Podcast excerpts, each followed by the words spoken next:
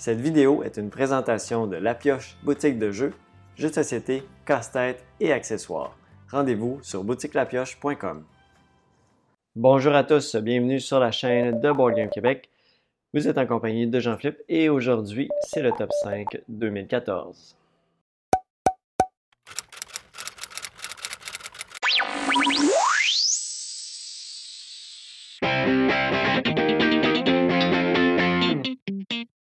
Alors après, euh, j'ai manqué un petit mois dans mes, dans tops. Donc euh, on revient, je pense la dernière fois c'était en juillet. Donc là, on y va avec le top euh, de 2014 pour mon top 5 des jeux qui sont sortis en 2014. J'ai répertorié 36 jeux qui sont sortis en 2014 que j'ai fait au moins une partie.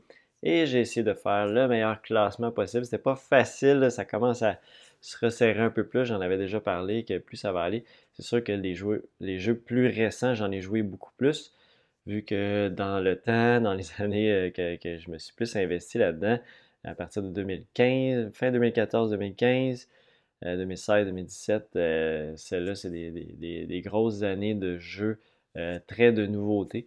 Donc, c'est ce qui va s'en venir dans les prochains mois. Mais en 2014, encore là, de très belles sorties, euh, des jeux qui sont encore très présents aujourd'hui. Donc sans plus tarder, on va aller voir mon numéro 5. En cinquième position, on retrouve le jeu Onitama. Onitama, c'est un jeu pour deux joueurs uniquement, 15 à 20 minutes par partie. Euh, complexité assez simple. C'est un jeu dans lequel on va devoir aller prendre avec notre, notre maître la position du maître adverse. Donc, c'est un style de jeu échec, on pourrait dire, un jeu abstrait, euh, avec cinq pièces de notre côté, cinq pièces de l'autre côté. On a le maître et les élèves, même chose des deux côtés. Et on tente justement d'aller amener le fameux euh, maître du côté de l'adversaire. Comment ça va fonctionner? C'est qu'on va jouer avec des cartes euh, des cartes qui, euh, dans une partie, il y en a cinq toujours qui sont en rotation. C'est-à-dire, on va toujours avoir deux cartes devant nous. On va en recevoir une de l'adversaire, on en joue une et on repasse une carte à l'adversaire comme ça. Donc, il y a toujours un roulement de cartes et les cartes sont des déplacements. Donc, ça peut être un déplacement en L, en croix, en un petit point un peu par là, etc. Donc, ils ont tous des noms euh, de déplacement qu'on va pouvoir utiliser. Donc, des fois, si on utilise un déplacement et que ça peut avantager l'adversaire aussi par la suite, il faut bien analyser qu'est-ce qu'on lui donne et qu'est-ce qu'on fait parce que ça va avoir un impact assez important sur le cours de la partie. On peut également manger les autres joueurs euh, euh, en diagonale. De mémoire, c'est en diagonale qu'on peut les, les, éliminer, mais ça n'a pas énormément d'importance dans mon explication ici. Euh, donc, ça reste un jeu abstrait dans ce style-là qui joue très rapidement. Les parties sont tendues. Euh, il y a à peu près, je pense qu'il y a 16 cartes dans la boîte, donc euh, chaque partie va être assez différente en fonction des euh, différentes cartes de déplacement qui vont être en jeu. Donc Onitama, pour moi, c'est le numéro 5 de 2014. En quatrième position, on retrouve un jeu de M. Rosenberg. Il en a fait beaucoup. En 2014, il a fait de très bonnes sorties et le premier que je vous parle, c'est Fields of Heart. Donc, c'est son jeu qui est fait pour un, deux joueurs. Il y a une extension qui existe pour jouer à trois. Euh, personnellement, je l'ai joué en solo et à deux joueurs. Euh, je trouve que dans son style à lui, c'est son meilleur à deux joueurs. Euh, j'avais joué aussi l'Agricola Agricola, pour deux joueurs. J'ai pas joué le Caverna pour deux joueurs par contre, mais celui-là est très complet. Fields of War, euh, c'est un jeu assez complexe. 3.87, on est quasiment dans, du 4 de complexité. Il est assez long, 60-120 minutes, c'est assez réaliste. Un bon 90 minutes, facilement à deux joueurs. 60 minutes, il être, faut être très, très, très, très au quart de tour. Euh, c'est un jeu dans lequel c'est du Rosenberg. Hein. On va faire une ferme, on va enlever des, du, me semble c'est du, euh, du peat sur notre terrain. Euh, on va défricher notre terrain en fait. On peut faire des livraisons de marchandises. Il y a une espèce de route de commerce. Euh, c'est une sélection, un placement d'ouvriers en fait. L'été, hiver, on va aller sélectionner différentes actions. Chacune de nos actions vont être, on va pouvoir les améliorer aussi au courant de la partie, leur donner des forces de plus en plus grandes. On va également avoir des bâtiments qu'on peut construire également pour avoir certaines habiletés spéciales. Euh, donc, on peut se concentrer dans différents éléments. On peut se dire, par exemple, je vais faire beaucoup de commerce. Euh, je vais envoyer beaucoup de commerce. Je vais m'acheter des charrettes et je vais faire du commerce où je peux faire bien de l'élevage. Euh, il y a toutes sortes de choses comme ça, toutes sortes d'avenues qu'on peut faire. Donc, Fears of War, pour moi, ça a été toujours un, excellent jeu que j'aime ressortir à l'occasion dans, les Rosenberg. Je le trouve un petit peu plus complexe ce que, ce que, je disais tout à l'heure. Euh, un petit peu plus de réflexion. Euh, honte à moi, par contre, j'ai pas encore joué Face for Odin, qui probablement va euh, peut-être surclasser Fears of War. J'en attends toujours beaucoup de bien. J'ai jamais tenté passer du côté de, Face for Odin, mais c'est sûr qu'un jour je vais l'essayer. sinon, c'est ça, Fears of War. c'est mon numéro 4 pour ce top 2014. En troisième position, c'est encore M. Rosenberg qu'on voit arriver ici et euh, c'est avec son meilleur jeu abstrait que je pourrais dire, son plus populaire. Euh, lui qui est le mieux classé, je pense, dans les siens euh, pour les jeux abstraits. Je parle ici de Patchwork. Donc, Patchwork, oui, c'est un thème qui n'est pas nécessairement attirant. c'est, on fait une courte pointe. Et quand, je, le vends souvent à la boutique, euh, c'est souvent mon pitch de vente. Oui, c'est pas attirant, mais c'est un jeu économique, stratégique, euh, parce que notre économie, on la fait en plaçant nos tuiles sur notre plateau. Et il y a un revenu qu'on va faire à chaque fois qu'on passe sur des petits boutons sur la piste de temps. Donc, il y a un aspect économique à aller chercher les tuiles qui vont nous rapporter un certain revenu. Il faut regarder le ratio, le temps, le nombre de boutons que cette tuile-là nous coûte le nombre d'espaces qu'elle couvre et qu'est-ce qu'elle nous rapporte en bouton éventuellement. Donc, euh, c'est un jeu économique, à mon avis. Euh, sûrement que ce trait-là, euh, non, il ne semble pas avoir ce trait-là dans, les, dans, les, dans les mécaniques de jeu, dans les catégories. Mais il y a un aspect économique assez important dans ce jeu-là. vu que nos points, ben, c'est nos boutons aussi, fait notre argent, c'est nos boutons. Donc, c'est toujours à réfléchir qu'est-ce qui va nous donner le meilleur ratio euh, lorsqu'on choisit une tuile. Euh, l'aspect stratégique du jeu est super intéressant aussi avec le, fait qu'on peut seulement choisir les trois qui suivent le petit marqueur. Et on peut comme ça décider d'aller chercher des tuiles pour empêcher l'autre d'aller chercher certaines tuiles pour qu'il nous reste accessible à un tour suivant. Euh, on ne joue pas toujours en alternance, c'est vraiment lui qui est le plus en arrière sur la piste de temps. Donc, il y a, beaucoup d'aspects stratégiques dans ce jeu-là, mais qui reste quand même très accessible malgré tout. Euh, c'est un jeu qui a été fait à tous les sauces aussi. Là. Euh, Halloween, Noël, il y a Saint-Valentin qui s'en vient aussi. Euh, États-Unis, en tout cas, il y, a, toutes sortes de, versions. La plupart sont souvent en anglais, ils ne se rendent pas en français. Mais en tout cas, il y a toutes sortes de versions de ce jeu-là si vous aimez les, différentes thématiques de Patchwork. donc, c'est pour moi le numéro 3 de 2014. En deuxième position, on retrouve un jeu euh, d'un auteur que j'aime beaucoup également, Vital Lacerda.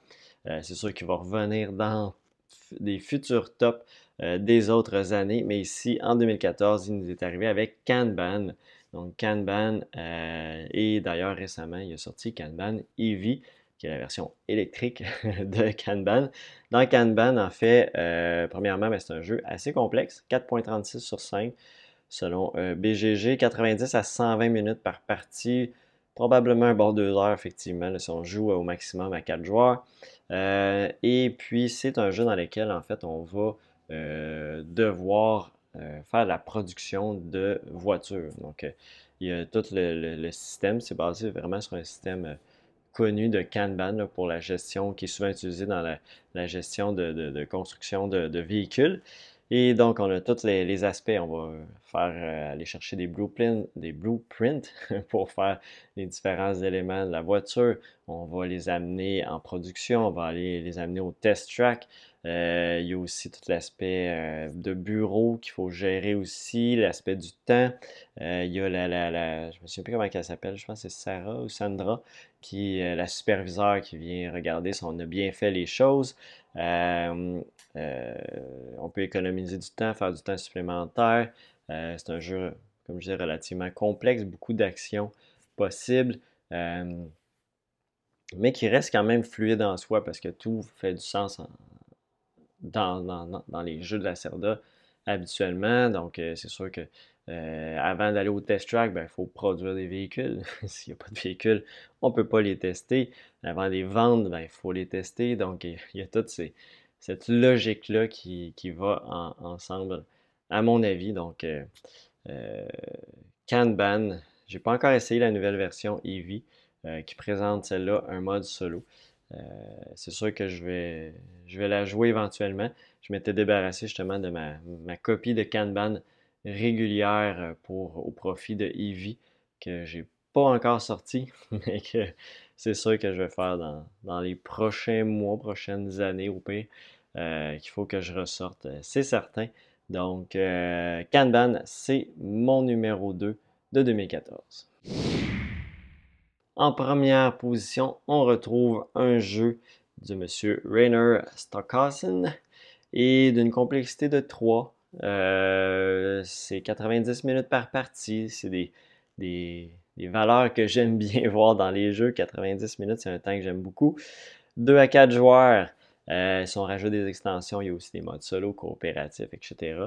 Euh, peut-être que vous l'avez deviné, euh, c'est le jeu Orléans. Donc Orléans qui est sorti en 2014. Euh, c'est un jeu que la première fois que j'ai essayé, probablement que c'était en 2015 ou 2016, gros maximum. Peut-être même de, non, je pense 2015 que j'ai joué pour la première fois à ce jeu-là. J'avais resté un peu, pas de glace, mais bon, c'était, j'avais pas accroché plus que ça. Et il y a quelques années, deux ans, je ne me trompe pas, euh, j'ai fait Hey, je reveux Orléans, je veux rejouer à ça. Et euh, j'ai refait des parties. Euh, je me suis procuré, je pense que c'était un cadeau de Noël. Et depuis ce temps-là, ben là, il faut que je me mette en fait en. J'attendais avec impatience l'extension qui permet de jouer en solo. Mais, en même temps, je ne l'ai pas sorti. J'ai priorisé d'autres jeux pour l'instant. Euh, donc, c'est ça. sans, m'éterniser. Euh, mais je trouve ce jeu-là, après l'avoir redécouvert, on dirait après avoir passé beaucoup de jeux dans les dernières années, euh, peut-être j'étais encore trop jeune dans le monde du jeu pour faire OK, ouais, il y a beaucoup de choses qui sont très intéressantes dans ce jeu-là. L'aspect backbuilding, je pense que c'est peut-être ça que j'aimais moins, je disais, ah, le hasard, etc. Mais non, il faut, que tu fasses bien ton sac. Oui, ça se peut que, bon, euh, tu sois un peu malchanceux dans ce que tu fais, mais tu peux bien l'épurer si tu envoies les gens au conseil. Euh, de façon de bien gérer ton, sac, tu vas te promener aussi sur le plateau pour aller chercher des différentes ressources. Tu vas améliorer les différents personnages. Euh, tout ça pour des points. Ce n'est pas une salade de points, mais il y a quand même beaucoup de points qu'on cumule dans ce jeu-là. Euh, qu'est-ce qu'il y a d'autre? Ça ressemble pas mal à ça. L'aspect intéressant, c'est vraiment le backbuilding. Qu'est-ce que tu actives? Qu'est-ce qui va te donner les actions dans le tour?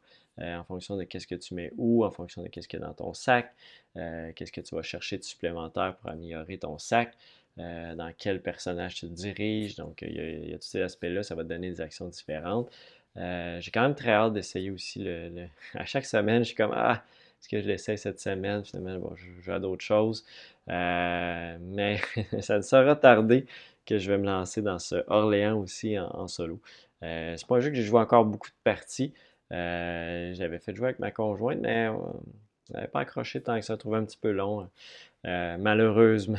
Donc, mais c'est un jeu que je veux rejouer plus souvent. Donc, Orléans, c'est mon numéro 1, tout simplement, pour 2014. C'est ce qui conclut ce top pour euh, l'année 2014. Donc, euh, je répète, j'avais joué à peu près une trentaine de jeux différents qui sont sortis en 2014. J'aimerais savoir de votre côté quel est votre top 5 aussi? Des jeux qui sont sortis en 2014. Je serais curieux de savoir ça. Il y a sûrement des jeux, je me souviens d'avoir vu des, jeux dans la liste que j'ai juste jamais essayé encore, mais qui sont très bons également, ou des jeux que j'ai pas joué beaucoup. Je pense à un Arkwright. Arkwright, c'est dans ma veine, mais j'ai joué une fois. Je l'ai en ma possession, mais je l'ai jamais ressorti. Euh, j'en garde de bons souvenirs, mais j'étais. Je ne pouvais pas le mettre dans, dans ce top-là, vu que je ne l'ai pas assez joué, je ne l'ai pas assez exploré. Euh, mais c'est un qui me vient en tête que à plus joué probablement qui serait dans ce top 5 euh, sans trop de problèmes. mais il est quand même pas facile à sortir.